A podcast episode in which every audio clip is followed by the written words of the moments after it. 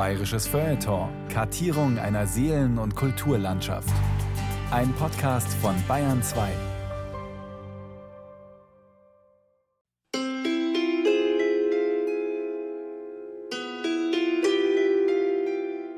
Diese Geschichte beginnt mit dem Blick einer Frau. Ihre Augen wirken etwas müde, doch sie scheint entschlossen, selbstbewusst, kämpferisch. Will sagen, mit mir legst du besser nicht an. Da steht eine gestandene Unternehmersfrau, die hat die Hand in die Hüfte gestemmt. Die hat gewusst, was sie da macht. Ich an eurer Stelle. Nach dem Bank sein Bierburg über dem Kopf anzünden. Es gibt so ein ganz bekanntes Porträt von der und das hing im Biermuseum im Tal. War schon überrascht, dass ich das dann so gesehen habe. Und das hat natürlich so einen Denkanstoß gegeben. Die besagte Dame ist auf einem Ölgemälde abgebildet. Sie trägt ein elegantes braun-grünes Dirndl, die kinnlangen braunen Haare sind zu Löckchen gedreht. Am unteren Rand des Bildes steht ihr Name: Therese Wagner. So viel sei schon mal verraten. Ohne sie würde es eine der bedeutendsten Münchner Brauereien wohl nicht mehr geben. Unter Thereses entschiedenem Blick beginnt unsere Reise quer durch Bayern. Auf den Spuren von Hopfen, Malz und Hefe. Und den Frauen. Prost, Bavaria. Wie Frauen seit Jahrhunderten das Bier prägen. Weißbier? Hurli, jetzt tust du mal Weißbier runter, was ihr braucht. Man kann sich das schon so ein bisschen vorstellen, wie so die Tasten an einem Klavier. Man hat ganz viele Noten und man muss als Braumeister dann einfach ein harmonisches Stück komponieren.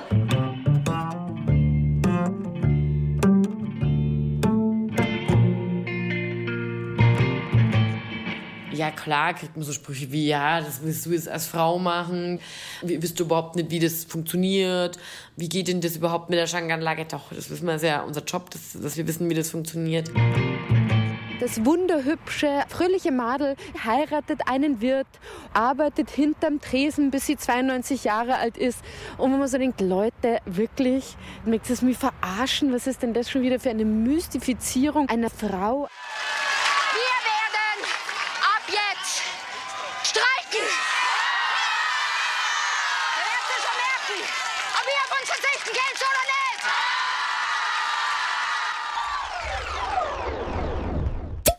Ein bayerisches Feuilleton von Gabriele Pfaffenberger. Also wir können ja mal anfangen. Das ist Tab 1, das ist unser helles Weißbier. Mach's mal schnell auf. Und das gieße ich jetzt ganz langsam da rein. Und dazu habe ich jetzt einen äh, cremigen Rohmilch-Schimmelkäse ausgewählt. Ich sitze an einem großen rustikalen Holztisch. Vor mir die Zutaten für einen ungewöhnlichen Crashkurs. Drei Weißbierflaschen und eine große Platte mit Käsespezialitäten aus dem Allgäu. Daneben sitzt Katrin Schneider, ausgebildete Biersommeliere. Bier und Käse ist mir jetzt vielleicht vorher noch nicht so drauf gekommen. Man kennt es vom Wein, dass nach einem mehrgängigen Menü, dass man noch ein bisschen Käse isst und einen Wein dazu. Aber beim Wein ist so, der hat ja immer Säure. Und Säure und Käse, das passt nicht immer zusammen. Aber Bier hat keine Säure. Und das ist ein ganz neues Geschmackserlebnis. Und ich mache mir jetzt Folgendes. Man würde jetzt einfach ein Stück vom Käse nehmen, das im Mund zergehen lassen. Und dann würde ich jetzt einfach einen Schluck vom Bier draufgeben. Magst du es mal probieren? Natürlich will ich. Auch wenn ich Weißbier ehrlich gesagt nicht besonders mag. Jetzt riechst einfach mal dran und nimm da einfach mal deine Gabel. Und dann gemeinsam mit dem Blauschimmelkäse im Mund. Was für ein wunderbar ungewohnter Geschmack. Irgendwie süß, aber auch kräftig, leicht bitter und doch vor allem fruchtig. Du musst mal probieren, ein Bier in sechs verschiedenen Gläsern zu trinken. Zum Beispiel in einer Maskrug, in einer Pilztulpe, in einem Sommelierpokal. Und das Bier wird in jedem Glas anders schmecken weil das Glas Einfluss nimmt, wie schnell das Bier auf deine Zunge trifft, wo es auf deine Zunge trifft. und auch psychologisch. Also wenn du einen Maskog in der Hand hast auf der Wiesen, hast du natürlich ganz andere Bilder und Gefühle im Kopf, wie wenn du ein Sommelierglas hast, wo man denkt, naja, das könnte jetzt auch in Italien auf dem Weingut sein.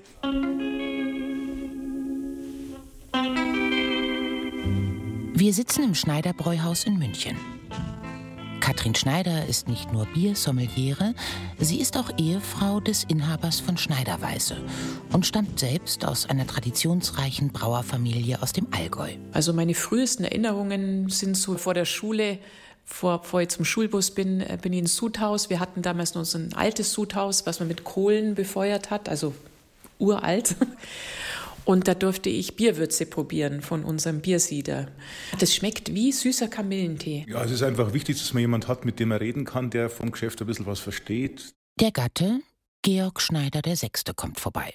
Meine Frau kommt aus einem kommunikativen Beruf und diese Kommunikationsseite ist ja für die Brauerei auch ganz wichtig. Ein gutes Bier zu brauen ist das andere, aber darüber zu erzählen und zu berichten ist das zweite, was man braucht und da bringt meine Frau sehr viele Kompetenzen mit ein. Was wirklich lustig ist, dass ich tatsächlich jetzt mit einem Bierbrauer verheiratet bin. Also irgendwie scheint es schon ein bisschen meine DNA zu sein.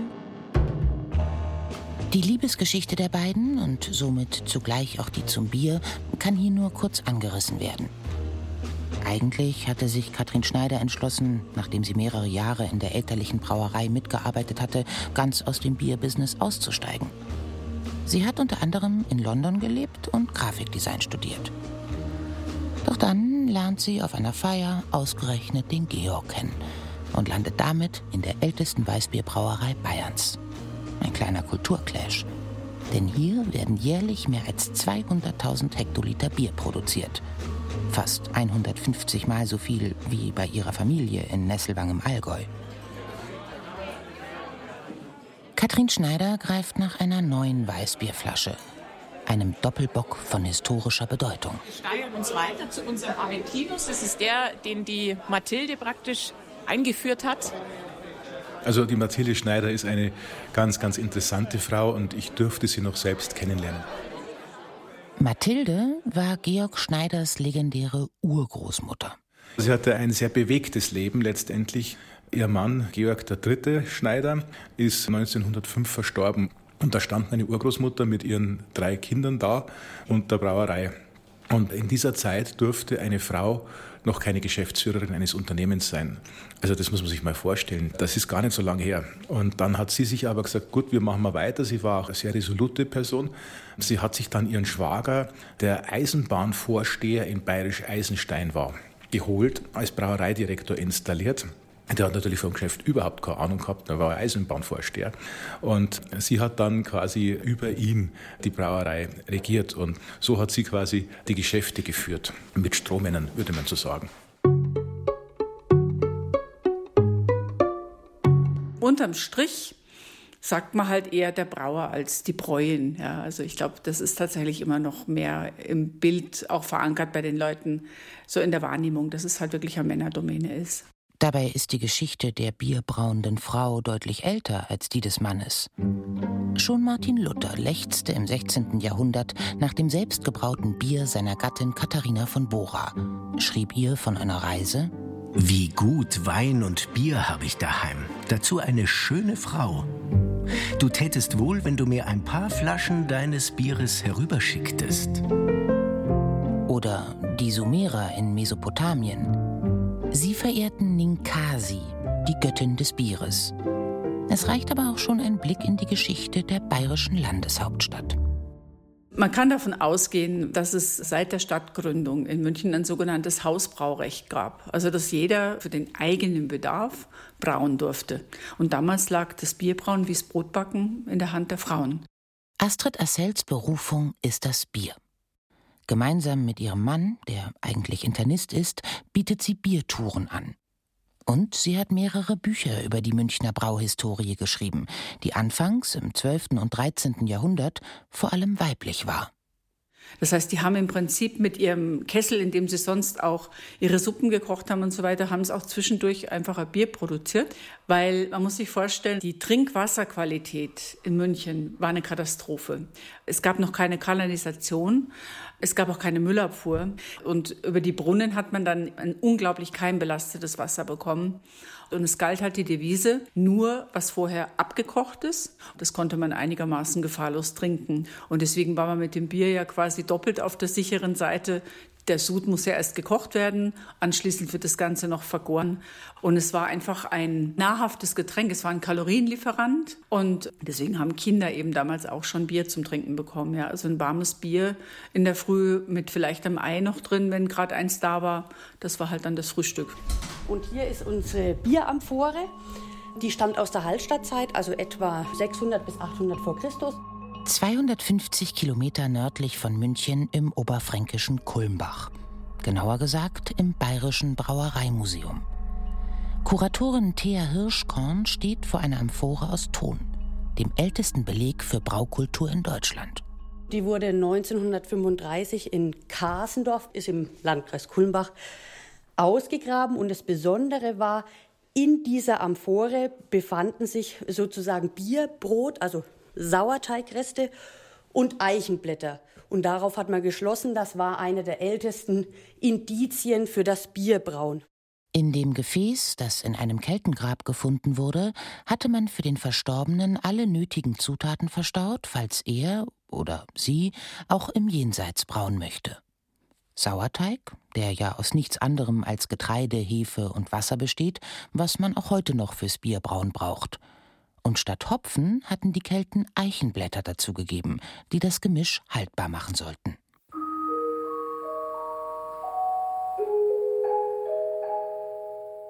Wann, wo und vor allem wie Bier letztendlich genau erfunden wurde, darüber kursieren einige Mythen. Am wahrscheinlichsten sei es jedoch, so Thea Hirschkorn, dass der Zufall mitgeholfen hat. Vermutlich wurde einfach mal ein Brotteig aus Versehen zu lange in der Sonne stehen gelassen, der dann beim Verzehr eine berauschende Wirkung entfaltete, worüber man vermutlich durchaus erfreut war. Und da Brotbacken lange Frauensache war, kann man davon ausgehen, dass diese Vorstufe zum Bier auch von einer Frau erfunden wurde, wenn auch eher versehentlich. Kein Versehen, sondern eine biologisch unbestrittene Tatsache ist, Weibliche Hormone sind erstaunlich nützlich beim Brauen. Was auch ein Vorteil ist, Frauen scheiden aufgrund ihrer hormonellen Beschaffenheit mehr Milchsäurebakterien, also mehr Hefebakterien aus. Und deshalb gelingt bei Frauen das Gären des Bieres sehr viel besser als bei Männern. Das Wunder der Hormone. Mir wird immer klarer, Frauen und Bier, das macht wirklich Sinn. Anfang meiner Recherche zu diesem Thema hatte sich mir durchaus die Frage gestellt, braucht's das? Wirklich? Die bayerische Bierkultur erzählt im Hinblick aufs weibliche Geschlecht? So vieles wird ja derzeit explizit in Bezug auf die weibliche Rolle beleuchtet. Und jetzt also auch noch das Bier? Doch im Verlauf meiner Reisen und Begegnungen wird sich zeigen, wie groß diese Leerstelle in der offiziellen kulinarisch-bayerischen Geschichtsschreibung tatsächlich ist. Fast überall, wo ich hinkomme, tauchen kaum bekannte, aber bierhistorisch äußerst relevante Besonderheiten auf. Und gerade auch bierbegeisterte Männer waren höchst erfreut darüber, endlich mal etwas über den Einfluss der Frauen auf das bayerische Bier zu erzählen und darüber, wie er ihnen immer wieder entrissen wurde. Wir haben ja gehört, dass das Brauen hauswirtschaftliche Wurzeln hat, eigentlich eine Domäne der Frauen gewesen ist. Und irgendwann hat sich das Patriarchat dieses Brauen gemopst. Bernhard Sauermann, Leiter des Bayerischen Brauereimuseums, zeigt auf eine Radierung an der Wand. Zwei Frauen sind zu sehen, die eine Art großen Bottich auf dem Rücken schleppen. Hier haben wir den Bereich des Umbruchs der Vorindustrialisierung in die Industrialisierung hinein. Und da sieht man sehr schön, was den Frauen eigentlich geblieben ist. Sie durften aus den Sudhäusern die Würze in diesen Butten auf dem Rücken aus dem Sudhaus hinaus, bei uns in Kulmbach den Burgberg hinauf und dann hinein in die Lagerkeller tragen. Das war eine schwere, das war eine schmutzige Arbeit, denn ist ja auch immer was rausgetropft beim Laufen. Also es war so ungefähr die letzte Arbeit, die man sich vorstellen konnte. Und das ist den Frauen geblieben. Natürlich neben ihrem Haushalt und neben dem Kindergroßziehen und allem drum und dran. Und das ist was, was mich gesellschaftlich immer sehr beeindruckt hat, in welche minderwertige Situation die westliche gesellschaftliche Entwicklung die Frauen gebracht hat. Betrachtet man über die Jahrhunderte hinweg, welche Rollen Frauen beim Bierbrauen in Bayern gespielt haben, zeigt sich eine Art wellenförmige Entwicklung. Sie verläuft fast parallel zur Emanzipationsgeschichte. Auf eine Phase, in der Frauen eine bedeutende Rolle bei der Herstellung von Bier einnehmen, folgt ein Rückschlag. Besonders gut rekonstruieren lässt sich das zum Beispiel anhand der Münchner Stadthistorie.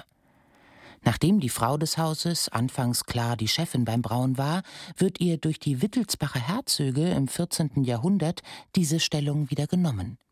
Die nämlich sorgen dafür, dass ein Braugewerbe entsteht, um Abgaben einkassieren zu können.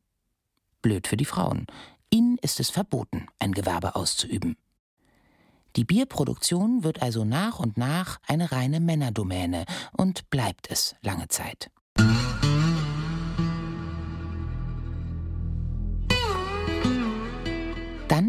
Die Bräuen vom Sternecker. Nach dem Tod ihres Mannes will sie die Brauerei weiterführen, geht dafür 1622 sogar vor Gericht und bekommt tatsächlich Recht. Man sollte das jedoch nicht als emanzipatorisches Urteil missverstehen. Der Justiz ging es damals sicherlich weniger um die Rechte der Frauen, sondern vor allem darum, das wirtschaftliche Leben am Laufen zu halten.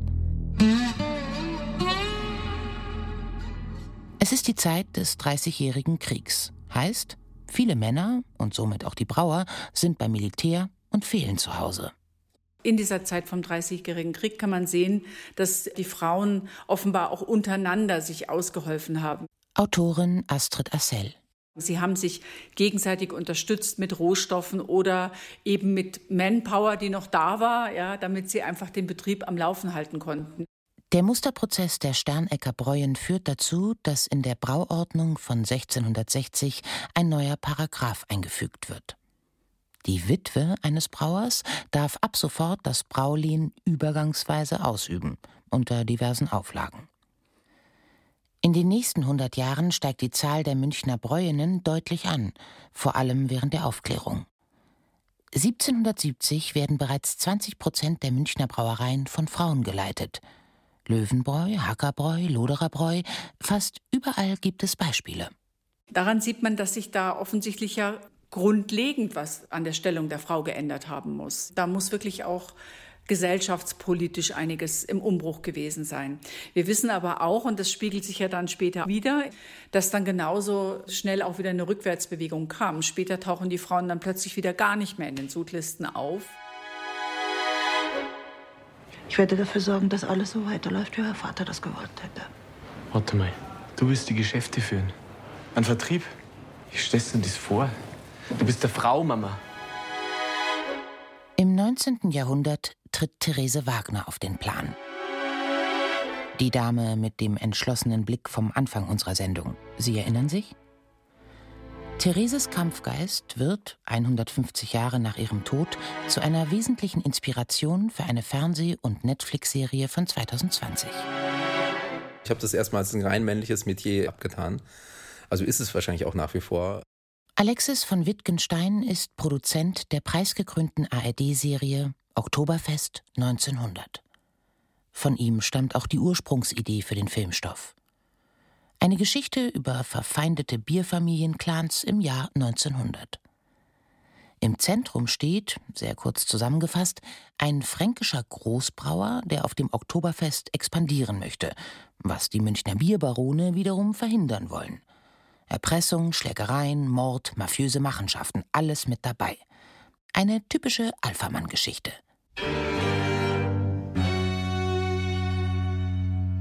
Doch dann stieß Alexis von Wittgenstein beim Recherchieren auf immer mehr beeindruckende historische Frauenfiguren. Berühmtes Beispiel ist die Therese Wagner, die ja quasi verantwortlich war für den Erfolg vom Augustiner.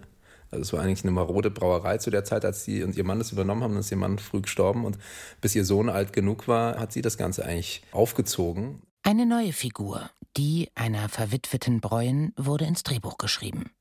In ihrem fiktiven Leben geht es zwar deutlich brutaler zu als in dem der wahren Augustiner Chefin, aber in den Grundzügen haben sie mit ähnlichen Konflikten zu kämpfen. Haben Sie überhaupt Berechtigung, von Ihrem Mann hier vorzusprechen? Legen Sie einer nicht mit uns an, sonst werden Sie es bereuen. Der Rest der Pacht wird bezahlt. Für gut. Also es ist immer die Frage, wie viel mehr muss sie sich schon allein deshalb verteidigen, weil sie kein Mann ist. Das fanden wir total spannend und so haben wir uns das ungefähr auch vorgestellt, wie das mit einer Theresa Wagner damals war. Gleichzeitig aber hat man halt auch gesehen, dass es ein Zeitpunkt war, in dem zum ersten Mal wirklich auch für die Frauenrechte gekämpft wurde. Und das hat natürlich ein totales Schlaglicht geworfen auf die Situation der Frauen in der Zeit. Und es ist ja immer am spannendsten, eine Geschichte zu erzählen vom Underdog. Die hat nicht im Traum daran gedacht, aufzugeben. Ich kann mir vorstellen, dass sie sich manchmal gedacht hat, warum tue ich mir das an? Aber die hat sich nicht unterkriegen lassen. Etwa zur selben Zeit, als die TV-Serie produziert wird, recherchiert noch jemand zum Leben der Augustiner Bräuen. Katrin Demeter, Nachfahrin von Therese Wagner in siebter Generation. Seit 2013 leitet sie die Stiftung, welche die Mehrheitsanteile an Augustinerbräu hält und wollte schon lange endlich alles über ihre Ahnen erfahren. Da habe ich mir gedacht, jetzt schaue ich mal in unser Archiv und suche mal in den alten Koffern, ob ich irgendwas finde. Die Koffer waren natürlich sehr aufregend, weil plötzlich habe ich Briefe gelesen, wo die Menschen lebendig geworden sind. Eine unglaubliche Menge an Briefen. Es waren noch Rechnungen drin, es waren noch Fotos drinnen, es war alles total bunt gemischt. Und es war so wahnsinnig viel, dass sogar nach zwei Tagen durchackern und durchlesen es immer irgendwie noch mehr Information wurde, aber noch unklarer. Das heißt, man musste da eine Struktur reinbringen. 2021 erscheint das Buch Thereses Töchter. 600 Seiten Familien- und Braugeschichte. Es ist ein Roman geworden, der sich aber ziemlich genau an die tatsächlichen Begebenheiten hält. Im Vordergrund stehen die Biografien der weiblichen Familienmitglieder. Allen voran die der Urmutter, Therese Wagner. Als ihr Mann Anton 1835 überraschend stirbt, ist Therese Wagner 48 Jahre alt und steht plötzlich mit fünf Kindern und einem großen Unternehmen allein da. Sie beschließt, dass ab jetzt sie die Chefin ist und geht darum selbstverständlich auch zu den wichtigen Treffen der Münchner Brauer. Also man kann es sich genau so vorstellen, wie es im Buch ganz schön beschrieben ist, nämlich, dass das keinem gepasst hat, dass da plötzlich eine Frau in ihrer Mitte ist. Das wollten die überhaupt nicht. Als sie nun den Nebenraum eines Gasthauses im Tal betrat, war kein Stuhl mehr frei.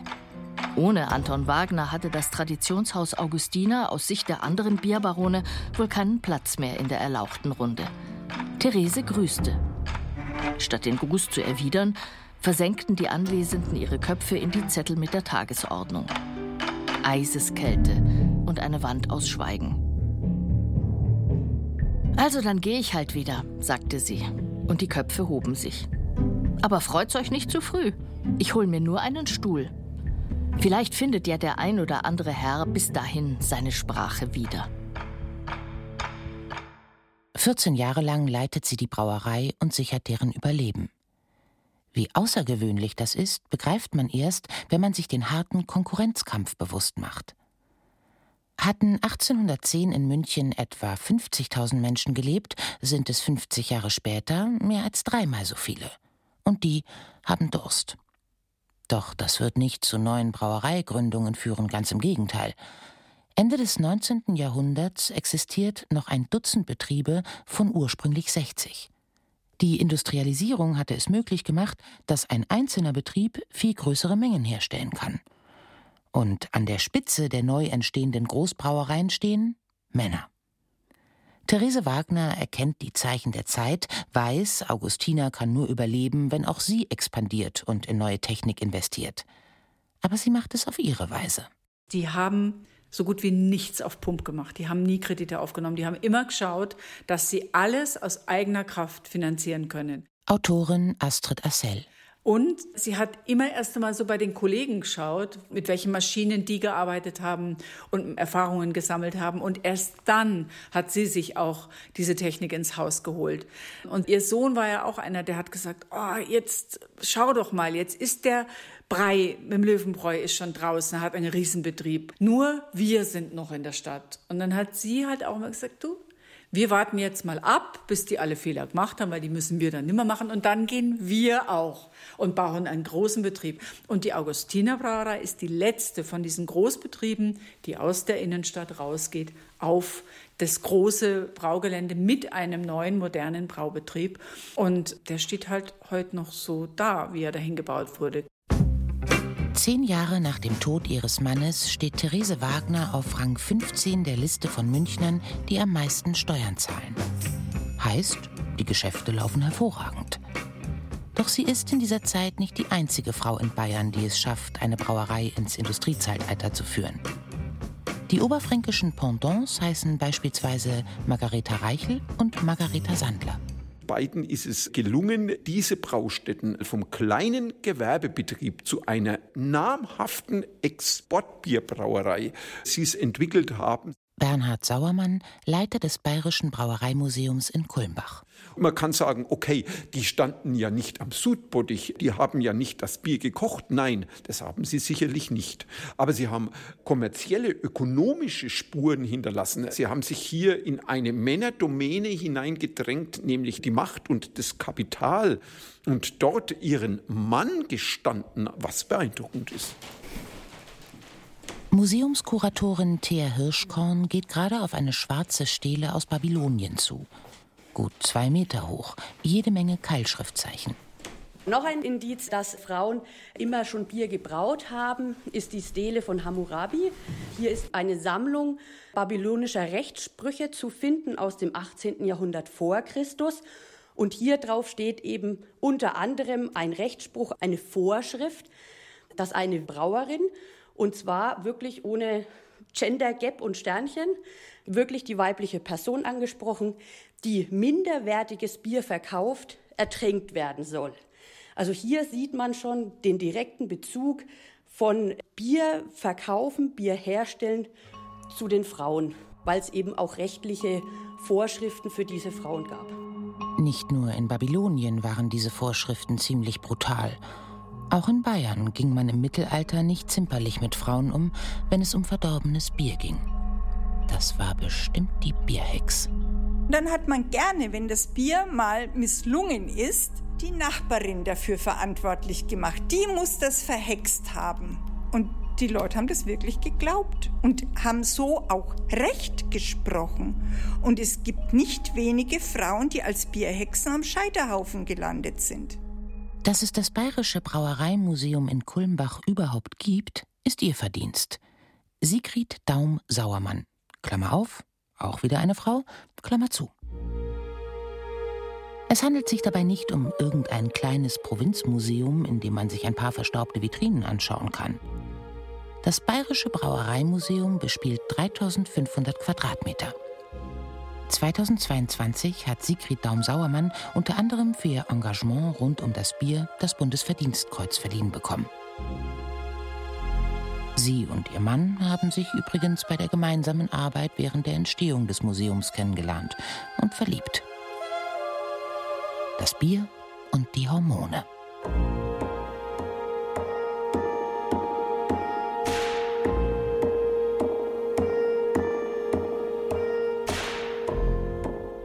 Cerevisiam bibat.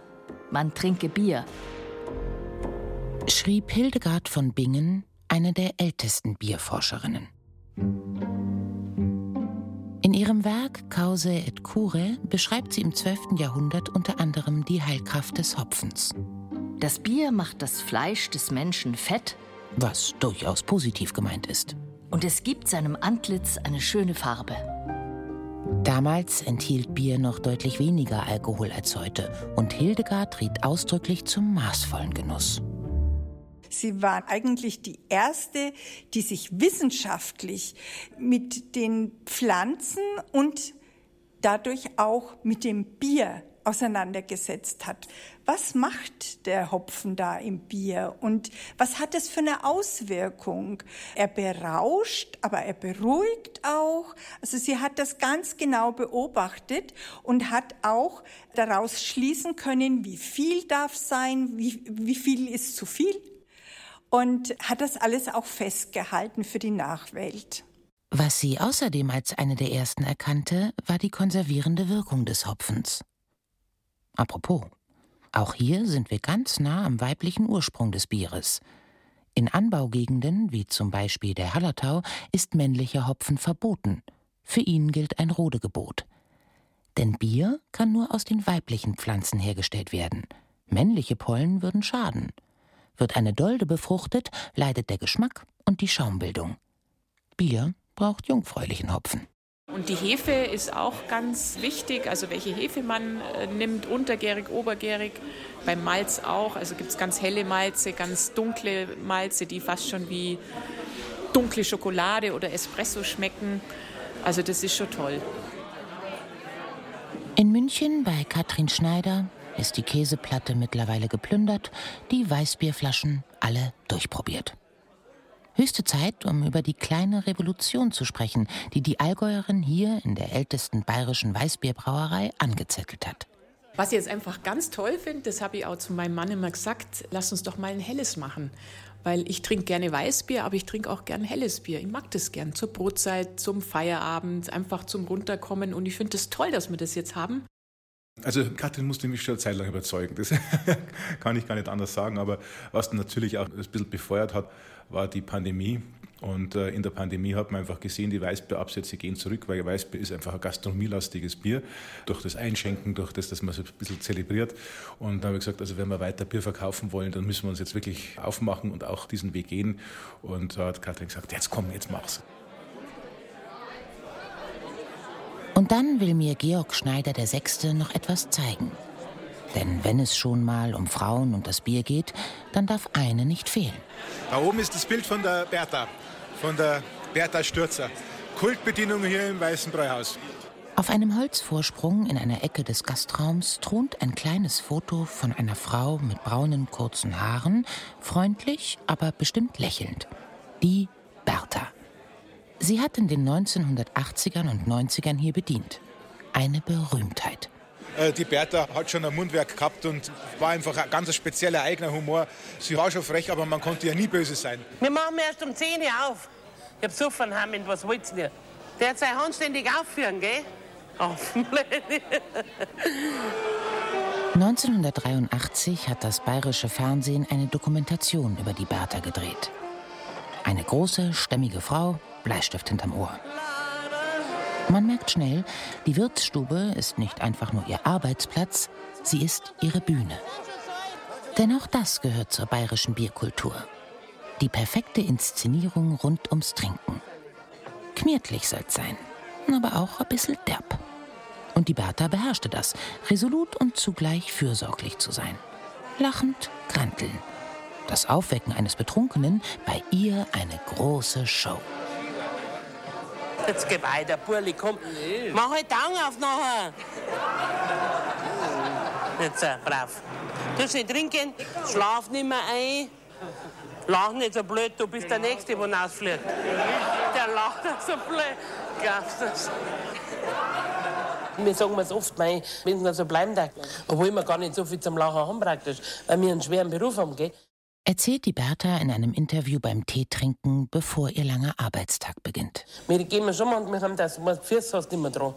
Manchmal meinen, ich hab verloren beim Heimgehen. So weh da, ehrlich war. Das Wirtshaus ist ein Ort des Genusses, des Rausches, der Ekstase und leider manchmal auch des Kontrollverlusts.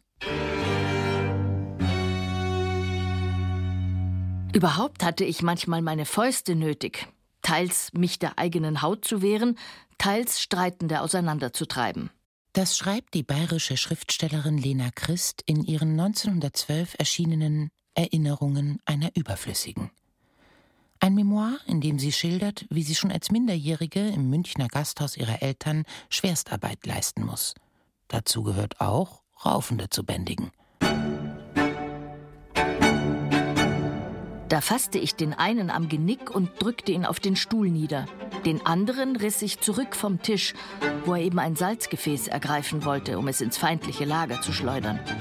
Dann schlug ich mit der Faust wohl auf den Tisch und rief: Ob jetzt gleich Friedwert unter euch ist, Halodri! Sofort hol ich Gendarmerie, wenn Ruhe ist! Dann ergriff ich den Redelsführer, ließ ihn austrinken und schob ihn aus dem Lokal. Doch bei aller Schinderei, auch bei Kellnerinnen gibt es wahre Erfolgsstories. Die Bertha aus dem Weißen Brauhaus zum Beispiel war irgendwann so berühmt, dass sie sogar einmal vom Fiat-Boss zum Weißwurstfrühstück nach Turin eingeflogen wurde. Da hat sie dann ihre Weißwürst warm gemacht, Weißbier eingeschenkt, serviert und am Abend ist sie mit dem Privatjet wieder nach Hause geflogen worden. Es gehen die wenigsten Menschen zum Essen oder zum Trinken, weil sie durstig und hungrig sind, sondern wollen ein Erlebnis haben. Und insofern ist eine Bedienung ein wesentlicher Bestandteil dieses Erlebnisses. Und das wissen Sie ja selber, ein schlechter Service kann eine ganze Stimmung verhageln. Da kann das Essen noch so gut sein. Umgekehrt, wenn einmal beim Essen was passiert oder wenn das Bier ein bisschen warm ist, kann eine gute Bedienung das ausbügeln. In der Früh um 8 Uhr machen wir auf, aber ich bin immer sehr früh da um 7 Uhr, weil ich möchte das alles mit der Ruhe machen. Gülden Markthaler arbeitet seit 17 Jahren als Bedienung im Schneiderbräuhaus. Und am Anfang habe ich mir schon schwer getan, weil das ein sehr großes Haus ist, dass ich das gar nicht gewöhnt habe. Aber mittlerweile alles easy. Und wirklich fühle mich so wohl, wirklich wie zu Hause. Meine Wohnzimmer, sage ich immer. Ein Gast, der hinter ihr sitzt, beginnt zu grinsen. Er kommt regelmäßig hierher. Ich habe schon öfter mal gesehen, also da ist hier rund gegangen wie sonst noch was. Und sie behält immer den Überblick und äh, behält die Ruhe und ganz souverän. Also das muss ich immer bewundern. Ganz cool. Und es gibt ja manchmal Gäste, die sind doch eher ein bisschen schwierig. Und ich habe es schon ein paar Mal beobachtet, wie sie das ganz runtergedimmt haben. Also meine Bewunderung.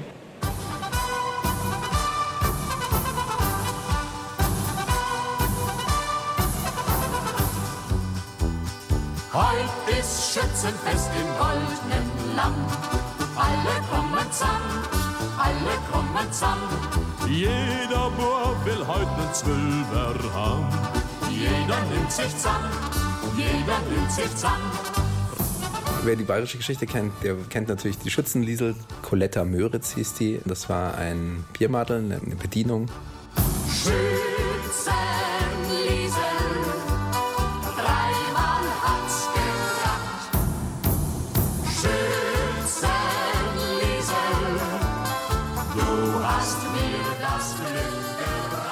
Die Schützenliesel alias Coletta Müritz, geboren 1860 bei Pöttmes im Landkreis Aichach, war Bedienung im Münchner Sternekerbräu.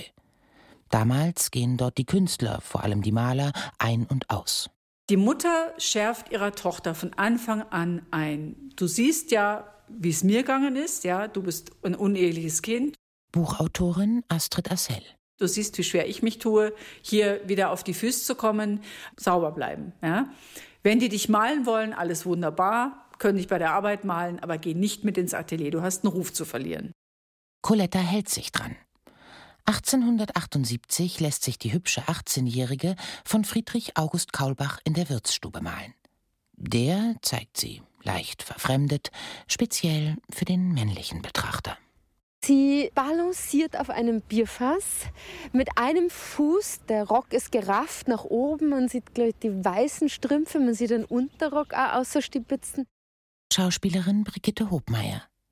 Sie spielt in der Serie Oktoberfest 1900 eine Kellnerin, die stark an die Schützenliesel erinnert. Die weiße Bluse locker oben drüber, wo man denkt, oh, wenn sie die bückt, was würde man da alles sehen? Also ich glaube, es muss wahnsinnig erotisch gewesen sein zur damaligen Zeit. Und wirklich Pilgerschaften müssen da hingelaufen sein, um dieses Bild zu sehen. Der erste Playboy Münchens. 1881, als sich beim deutschen Bundesschießen auf der Theresienwiese mehrere tausend Schützen treffen, wird das Porträt von Coletta Möritz an einer Bierbude aufgehängt. Fünf Meter ist es hoch. Die Vermarktungsmaschinerie läuft. Das Abbild der Schützenliesel ziert zahlreiche Produkte: Postkarten, Pfeifenköpfe, Aschenbecher. Und Coletta Möritz selbst? Ja, die hat zwar den Ruhm, aber das Geld machen andere. So arbeitet sie halt einfach weiter. Und das wird ja später eine erfolgreiche Münchner Wirtin. Die hat eine richtige, eine richtige Karriere hingelegt. Die ist von der untersten Stufe, also quasi vom, vom Wassermädel, also vom Piccolo, hat die sich hochgearbeitet zur Wirtin und hat ja in München zwei oder drei Wirtschaften sehr erfolgreich geführt. Ein Jahr vor ihrem Tod, 1952, wird der Schlager Schützenliesel, komponiert von Gerhard Winkler, zum ersten Wiesenhit der Nachkriegszeit. wo ich so ein bisschen lachen musste. Ich denke, was ist eigentlich dieses permanente Mystifizieren von Frauen, wenn mal über Frauen gesprochen wird? Also eine totale Überikone. Nochmal Brigitte Hobmeier. Also das wunderhübsche, aber brave, aber freche 18-jährige Madel, was in eine Bierkultur um 1900 reinkommt, also wo noch gesagt wird, dass man nicht vergewaltigt wird, ist eigentlich nicht möglich. Und da kommt dieses fröhliche Madel, sie heiratet einen Wirt, arbeitet hinterm Tresen, bis sie 92 Jahre alt ist, stirbt fröhlich und glücklich, kriegt ihre Kinder, wie es dann geschrieben wird, hinterm Tresen hat sie nebenbei zwölf Kinder geboren. Und wenn man so denkt, Leute, wirklich, das ist das, wie es glaubt, wie das Leben einer Frau war, einer Wirtin war. Möchtest es mich verarschen? Was ist denn das schon wieder für eine Mystifizierung einer Frau? Also zurück in die Realität, in den wahren Alltag der Kellnerinnen. Gerade im 19. Jahrhundert kämpfen die meisten ihr Leben lang ums Überleben. Und wir haben das als Inspiration genommen. Alexis von Wittgenstein, Produzent der Serie Oktoberfest 1900. Und haben die, die Geschichte eben von den Schicksalen von diesen Biermadern erzählt, die eigentlich ganz arme Menschen waren, die sich prostituieren mussten, um überhaupt über die Runden zu kommen. Und auf der anderen Seite aber natürlich irgendwie so das Rückgrat dieser ganzen Industrie, weil sonst hat halt keiner das Bier bekommen, wenn es nicht gebracht wurde. Aber sie mussten eben wirklich nur vom Trinkgeld leben oder eben von Prostitution. Darfst du was sein, der Herr? Magst dir was extra verdienen? Zwei Mark kriegst du. Musst aber alles machen, was ich will. Das kostet drei. Es gab überhaupt keine Arbeitsrechte, überhaupt keinen Arbeitsschutz. Und jetzt Arbeitszeiten. Ich habe mal bei der, bei der Recherche gelesen, 20 Stunden arbeiten, 4 Stunden schlafen, irgendwo auf einer Bank zu zweit oder zu dritt schlafend. Also diese Arbeitsbedingungen, das erscheint einem jetzt aus heutiger Sicht betrachtet einfach irre.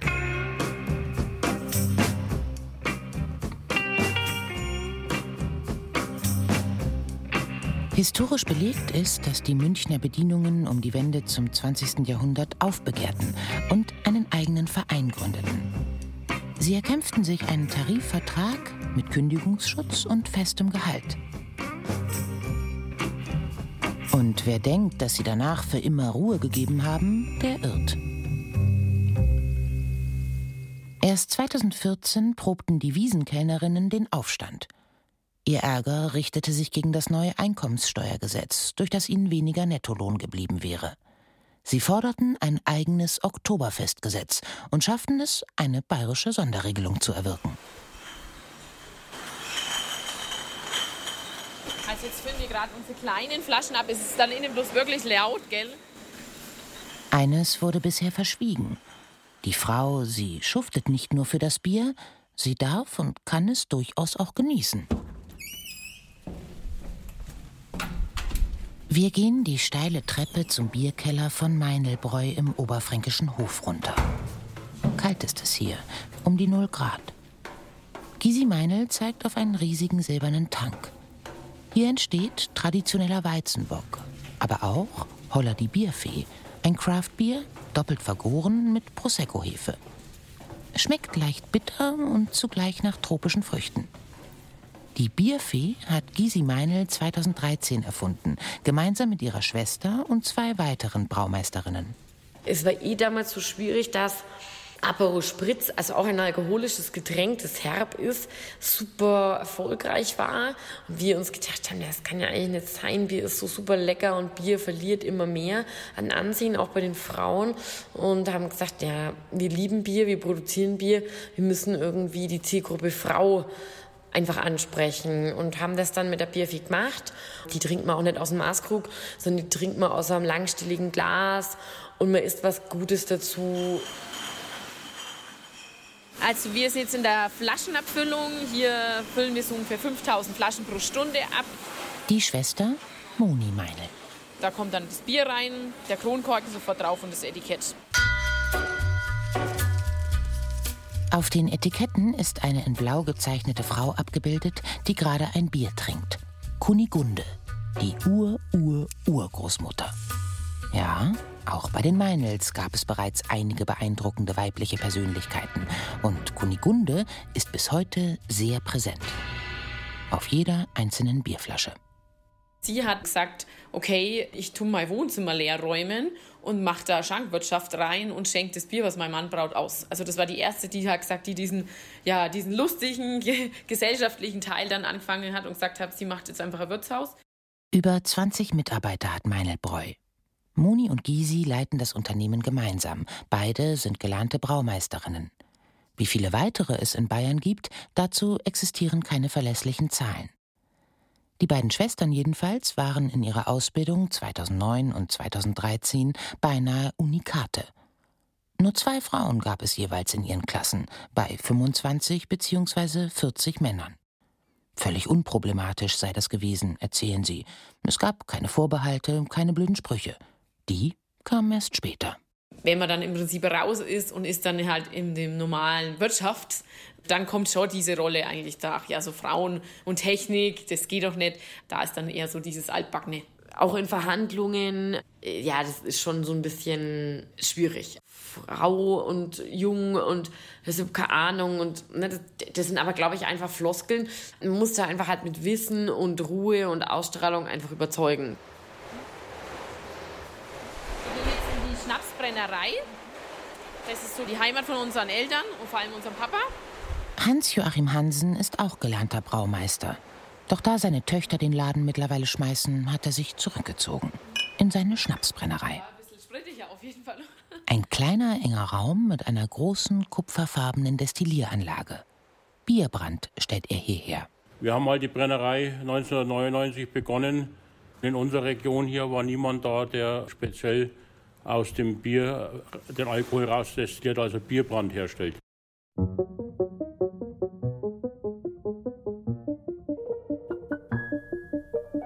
Wenn man sich mit ihm über seine Töchter unterhält, hört man vor allem eines heraus. Stolz. Die ursprünglich sechs Biersorten haben sie auf 19 erweitert. Und auch, dass sie über alle Konkurrenzgrenzen hinweg mit zwei anderen Braumeisterinnen zusammen ein Bier entwickelt haben, ja, wo gibt's denn sonst sowas? Vater Hansen ist ein wahrer Feminist, weit über das Bier hinaus. Das Hauptgewicht, auch kulturell gesehen, dass die Menschheit sich weiterentwickeln konnte, hat schon immer die Frau getragen. Das vergisst man halt. Die Männer waren natürlich die Dominanten, die aufgrund äh, ihrer körperlichen Fähigkeiten das halt besser aushalten konnten. Aber das ganze Handeln mussten immer die Frauen.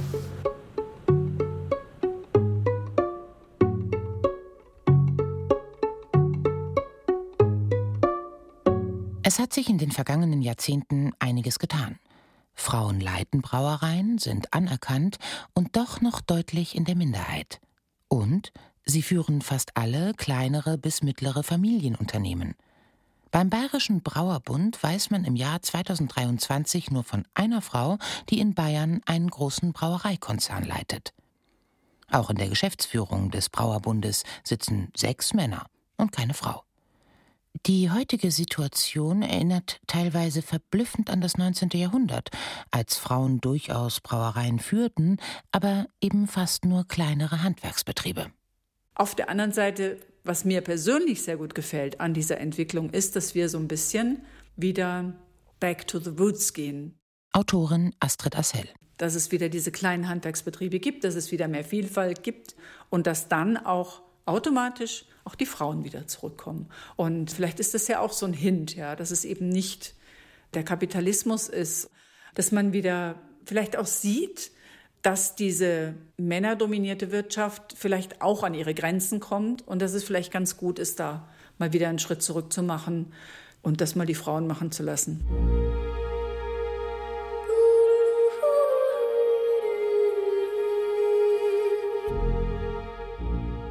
Eines hat diese Reise durch bayerische Brauereien und Wirtshäuser gezeigt.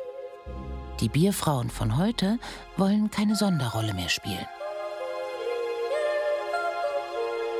Und es gibt dann noch einen entscheidenden Unterschied zum 19. Jahrhundert. Die bierbegeisterte Frau verbündet sich äußerst gern mit dem gleich veranlagten Mann. Und auch andersrum. Astrid Assel beispielsweise schreibt all ihre Bierbücher mit ihrem Gatten. Georg und Katrin Schneider wagten es gemeinsam, mit der reinen Weißbier-Tradition zu brechen. Und das Ehepaar Sauermann ertüftelte im Duo das Bayerische Brauereimuseum.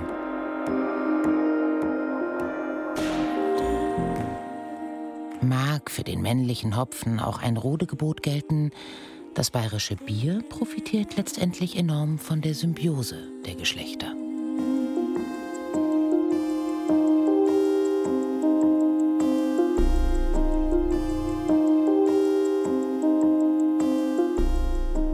Prost, Bavaria. Wie Frauen seit Jahrhunderten das Bier prägen. Ein bayerisches Feuilleton von Gabriele Pfaffenberger, die auch Regie führte. Erzählt von Xenia Thieling. Hat sie besoffen? Hat die besoffen kriegen wir nichts gesagt. So ein Mistzeug da. Es sprachen außerdem Irina Wanker und Thomas Koppelt. 20 Mark 80 ohne Trinkgeld. Ton und Technik Helge Schwarz. Redaktion Lydia von Freiberg. Guck dir noch gerade mal hin, Teufel. Eine Produktion des Bayerischen Rundfunks 2023.